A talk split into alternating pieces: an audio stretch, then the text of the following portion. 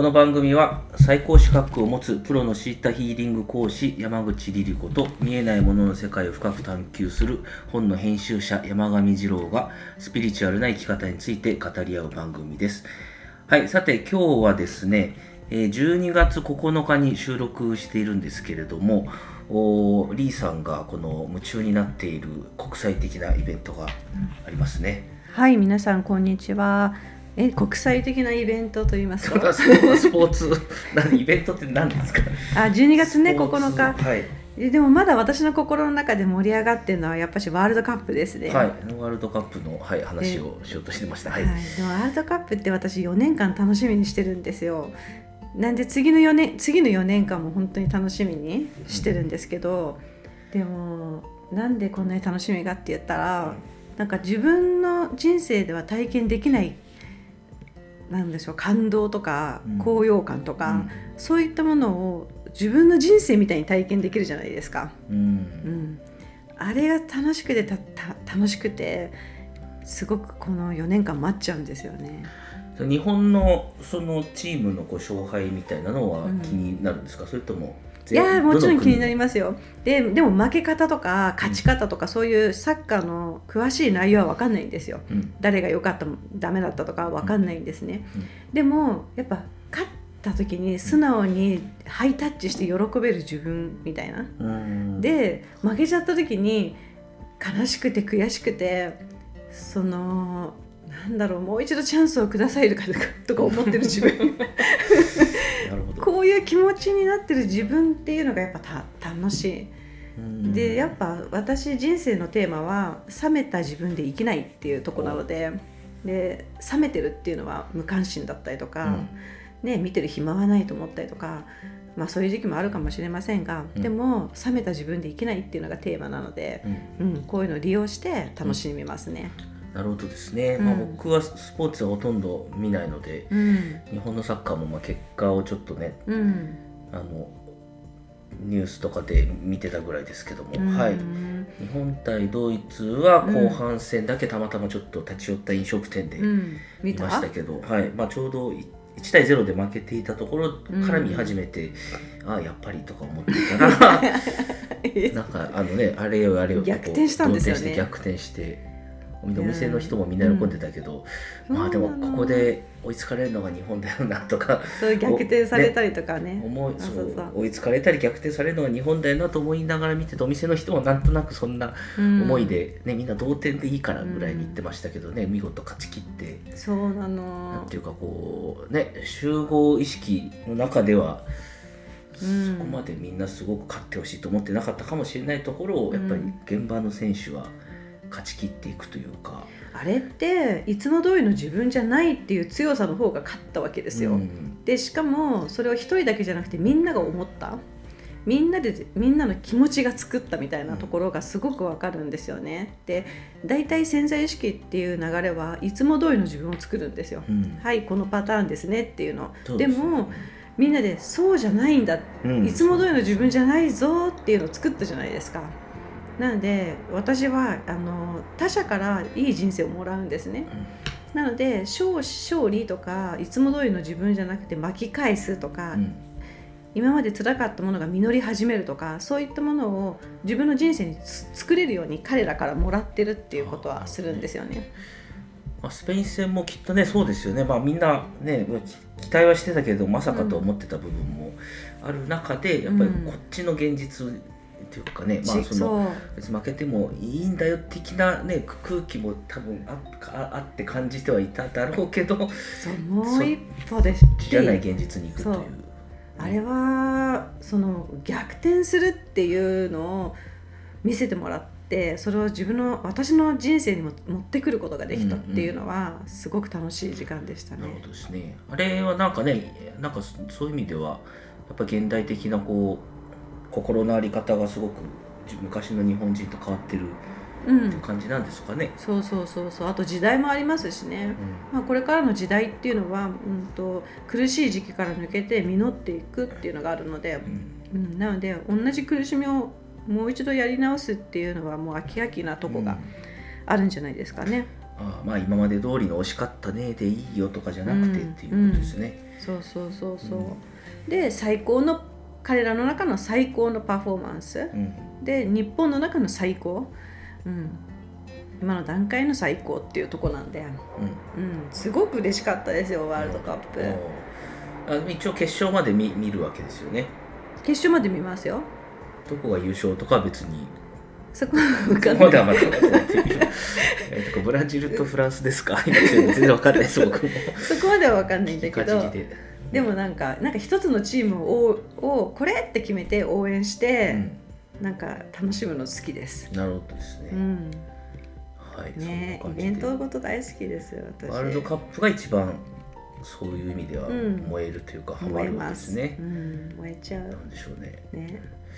パッションがね、観客のパッションが一番あるからかもしれないですね。ねえでもやっぱこうく国絡みで国で応援してなんでしょうねサッカーを応援するとか、うん。うん、ここ個々の力ではやっぱ限界があるので国で、うん。うん、卓球とかもそうじゃないですか。あ卓球も中国すごく強いけどあれは国で応援してるから、うんうん。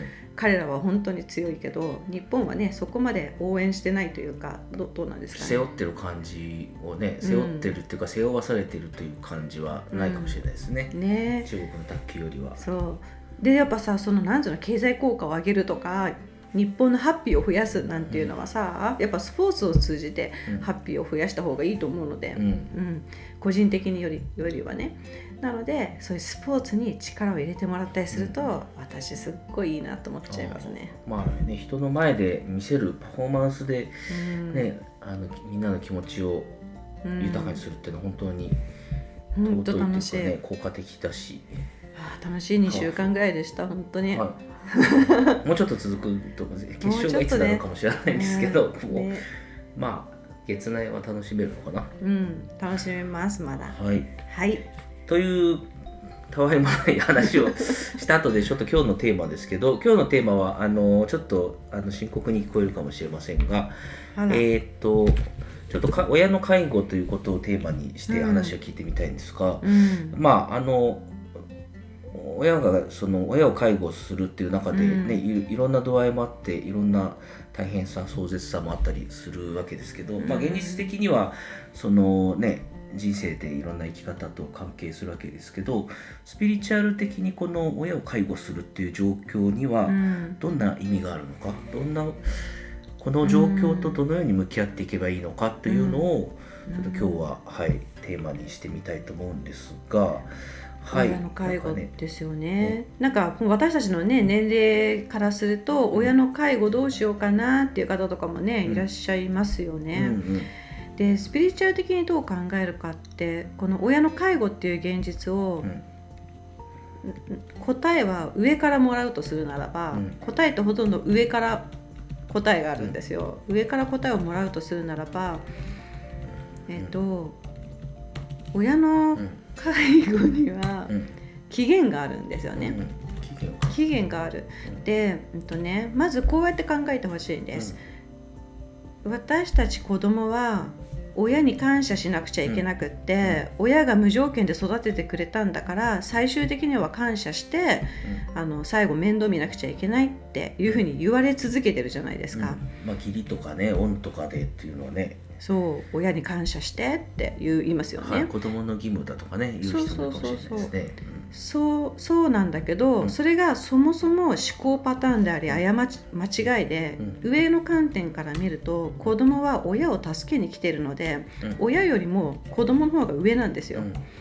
要するに精神的レベルは親よりも子供の方が上で子供さんは親を助けに来てるんですね、なので、うんとまあ、あの DNA を受け継いで生まれてきたんですけれども、うん。その DNA を借りて生まれてきて生まれてきて親を助けようとしているわけですね、うん。なんで感謝すべきものは親が子供へなんですよ。親が子供へ。うん。で子供は最初親のことを助けに来ていろんなことを教えようとします。そうじゃないよこうやって生きたらどう？とか。なんで早くから親の親になる人は多いんですよね。うん。うん。うん、でどんどんどんどん親を成長させていき成長させていき手放す時が必ず来ていいの。それが契約満了なんですよ。えー手放すっていうのは別になくなるかどうかに限らずっていう感じなのかな？死んでしまうかは別として親離れ子離れって言ってうんお父さんお母さん私はあなたをそこまで育てました。お父さんとお母さん最後自分の人生を楽しみなさい。私は私なりの楽しみ方をするわよ。バイバイ。バイバイみたいな感じです。うん。していいんですね。けれども人によっては親の犠牲になろうとする子がいるの。うんうん。契約解除せず親の犠牲になって親がどんどん年老いていくことによって、自分の人生をダメにして、もういろんなことをやめて親に尽くそうとする。これがあの起きてしまうんですよね、うん。それが長引く介護です、なるほどですね。うん。確かに施設とか、まあ、公的サービスとかを使ったりすればもう少し自分の時間が取れたり、うん。あのなんかねゆっくりできたり他の自分のやりたいことできるかもしれないのにあえてそうしないでうん、自分がこう動いて自分が支えようとしてしまいがちな人っていうのはいるかもしれないですね。でそのそのようになった時親は自立するっていうことを忘れて、うん。介護させようって入るの。っうん。てことは、あれやってこれやってを頼み始めるの、子供に、うん、足が痛い腰が痛いとかさ、ううん。っていうふうに頼み始める。これは年老いたからじゃなくって介護させたいからなの。なんで年老いていくからそうなっちゃうっていうのもすでに、ね、古い思考パターンであり、考え方は本当はこうなの。年老いるたびに元気になっていいんですね、うん。うん、こうやって契約って解除できるんだけどあとは役割とかね、うん。うん、解除できるんだけどずるずるとこの契約を長引かせて人によっては一生費やしちゃうとか、うんうん、こういうことが起きてきます。契約っていうのはあれですか？生まれた時からもう持ってきたこううん、長さっていうのがあるってことですね親をそうです親をこう育てる親を面倒見る世話をする時間っていうのは決まって、決ま決まった時間というか、うん、約束がある。約束がある、うん、約束があります。で自分でそれを長引かせてしまうってことですね。そうですね、でなんかすんごく誇り高い絆みたいなものがしっかりとつながっちゃってうん。あの親を面倒見るってことが自分自身の価値だとかさ、うん。でそういうことやってると偉いわねって言われるとかさ、うん。うんうん、そういった気持ちよさからお互いの関係性が切れないんですよね、うん。なので一生費やしちゃう、ん。なるほどですね、まあうん今ねそれで老老介護というのがねちょっうん。と社会問題というか心配になってますけどね、うん。子供ももう60とかでね親もうん。8090でとかいうともう大変なことになっちゃいますけども、うんそうですそれねはだからどこかでやっぱりそういうふうにお互いこううん。あの離れ離れ円満に離れ離れになるチャンスがあったはずのところで、うん。なんか魚心あれば水心で介護したい、させたいみたいなのです。ずるずる来てしまった部分があったという。う。ん。そうです。ね。でそんなことやってるうちに本当の自分自身とかを、まあ、見失ってしまうし、なんでしょう今更自分自身で生きるなんて怖くなっちゃうんですよ、うんうん介護してる側も。ああなんかちょっと依存心みたいなのが生まれてきてしまっているってことですかね、介護している私に安心しているというか。そうそう。なのですごく違う形でお金と時間がかかります、うんあの生きてるだけでお金が減っていくっていう生き方になっていってしまうと思います、うんなんであのそう自分が助けに来ていて契約も解除できることを知っておくとお互いがいい関係性になれるっていうことも知っておいてほしいですね。なるほど、まあ今実際にね親を介護している人もいればこれからうん。ちょっとやっぱりね、多くのやっぱりえーっとね40代50代ぐらいのね大人であれば、うん。親の介護どうなるのかなとか思ってると思うんですけどもね、うんうん。そこはじゃあうなんんていうのかな。うん？分かるものなんですかね？そのサインというか。ここでここであここで？離れ離れだな。ここでここまでだなみたいな。今世のなんかねやっぱね関係はここまでだなみたいな。きっと引きずり込まれるような生き方をしてたと思うんですよね。うん。で自分で選択できない状態というかさうん。でもさ総合的に自分の心の声に従って生きようなんていうふうに思った時にうん。ああこれだけじゃなくていいんだなって思い始めるのがきっかけなんだと思うの。ああ親の介護だけが私の全てじゃないんだなとかさ。ここに手をかけてあげなくてもあの自分でこれぐらいのことはお母さんできるでしょうねとかさ。っていうふうにそういうことがきっかけなんだと思うんですよね。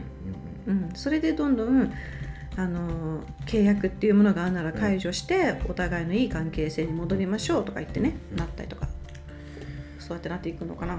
ね、なんか何でもかんでも助けてあげないといけないとか面倒を見てあげなければならないという気持ちでなくてこう、うん。逆に子供が親を支える育てる。うん。これは自分でできるでしょとかそういう関係逆になっていくという。うん。まず一番初めに理解したいのは自分自身がの方があのなんでしょうね。助けに来た人だってことですね。うん。うん助ける側育てる側というか。子供の方が親を助けに来てるっていうところなんですよ。うん。うん、でもう親ってついなんでしょうね。上の自分が育ててあげてるんだから親に感謝しなさいとかうん。っていうふうにそういう形で道徳心を植え付けようとするじゃないですか。でも逆だってことをまず知っとかなきゃいけないですよね。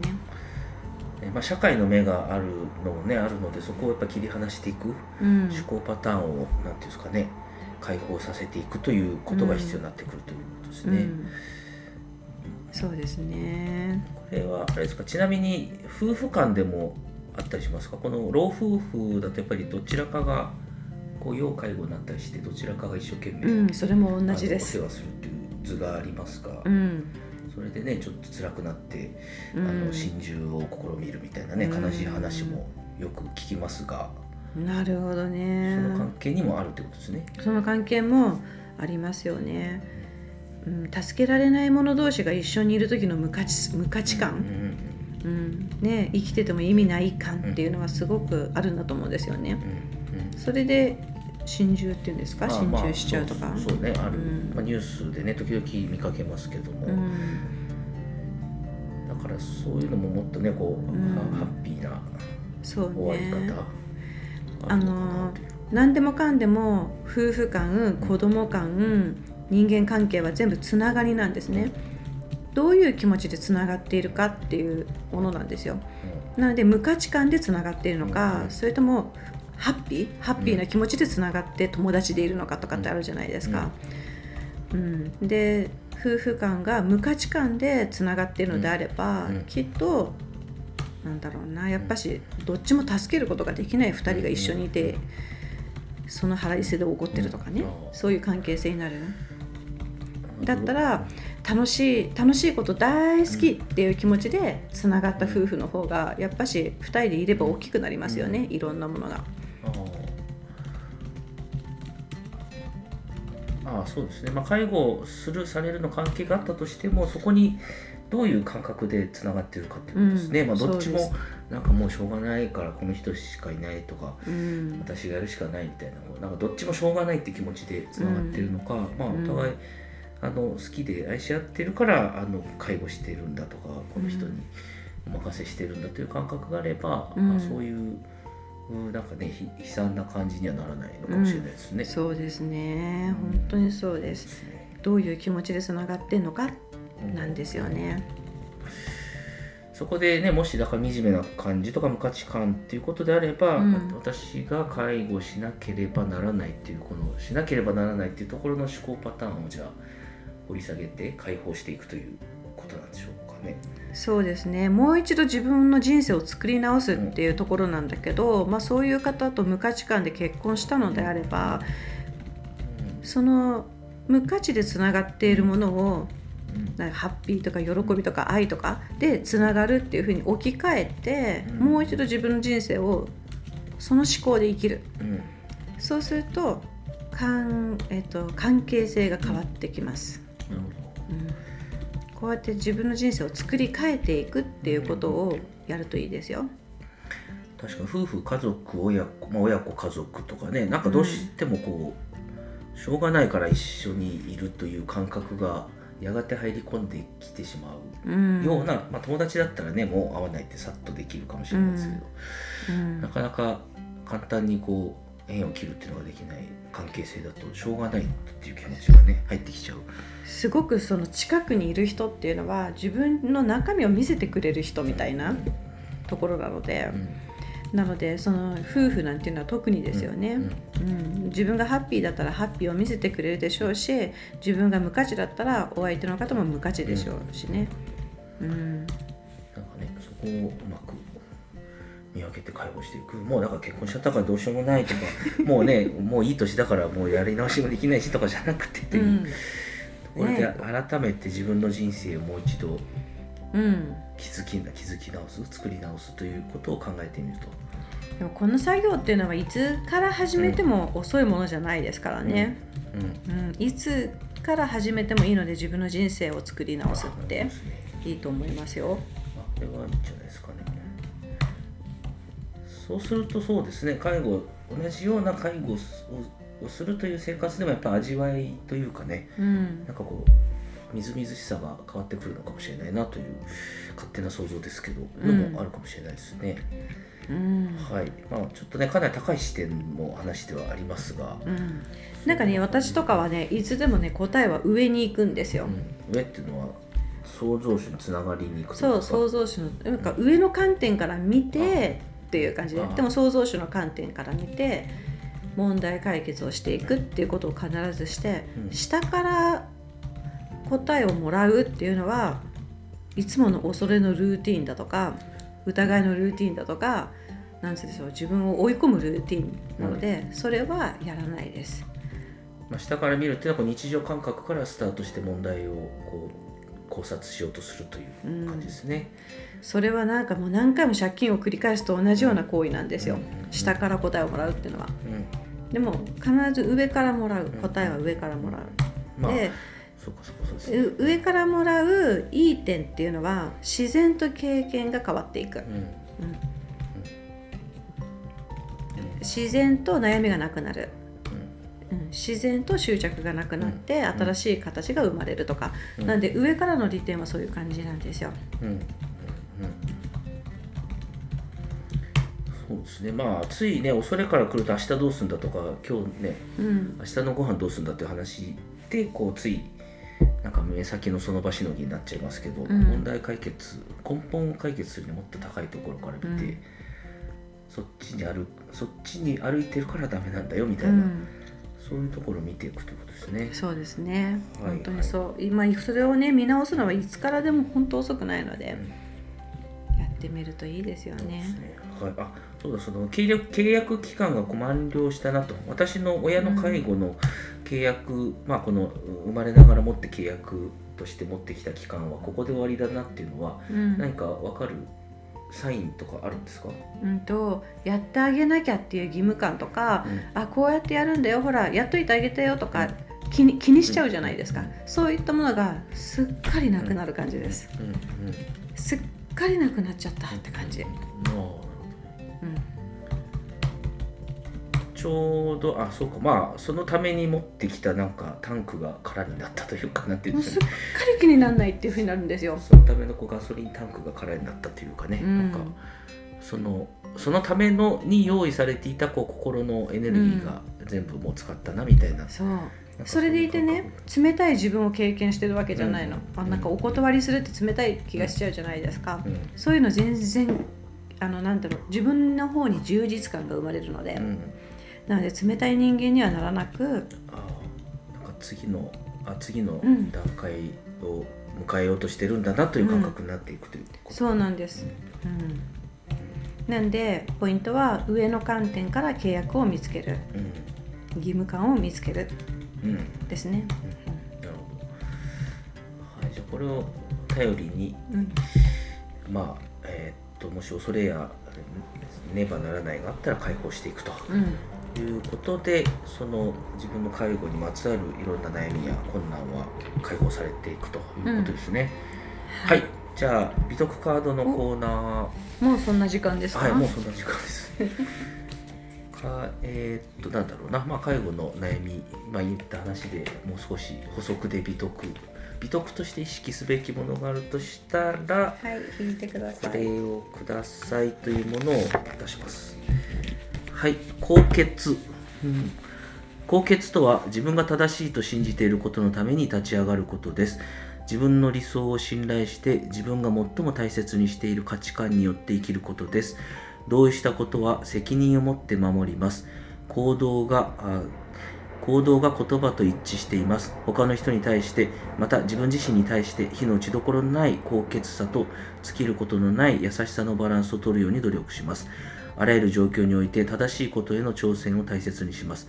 自分が取り組む全てのことに対して優秀の美徳を発揮します。優秀は優れているんですね、うん、えー私たちは独自の制約のもとに人生を生きます。なるほはいど面白い。ね。どうですか、ね。次郎さん高血いやえーとねあのー確かにこの介護ねこのさっき言った契約満了という感覚が終わった後でもまたこうずるずると介護をしてしまうっていうのはやっぱり自分自身を高潔に保つということではなくなってしまってるのでね、うん、ななんか「ずるずる」っていう言葉ってうん。疑いがあったりとか、うん不信があったりとか、自分を信じられないとかがあったりする時に使う言葉じゃないですか、うん多分高潔でやってるのであれば素敵なんだけど、ずるずるでやってる時は迷いでやってるって分かってるんでしょうね、自分自身がね。うん、なのでなんか人って嫌うじゃないですか、うん。ずるずるここまで来たとか、うん。でもあのゆあの、ね、リラックスを与えていたのか、うん。ずるずるでいたのかってちょっと違いますよね、うん。それの高血バージョンっていうのは信じたことを信じ続けていいっていう姿勢なんでしょうね、うん。うん。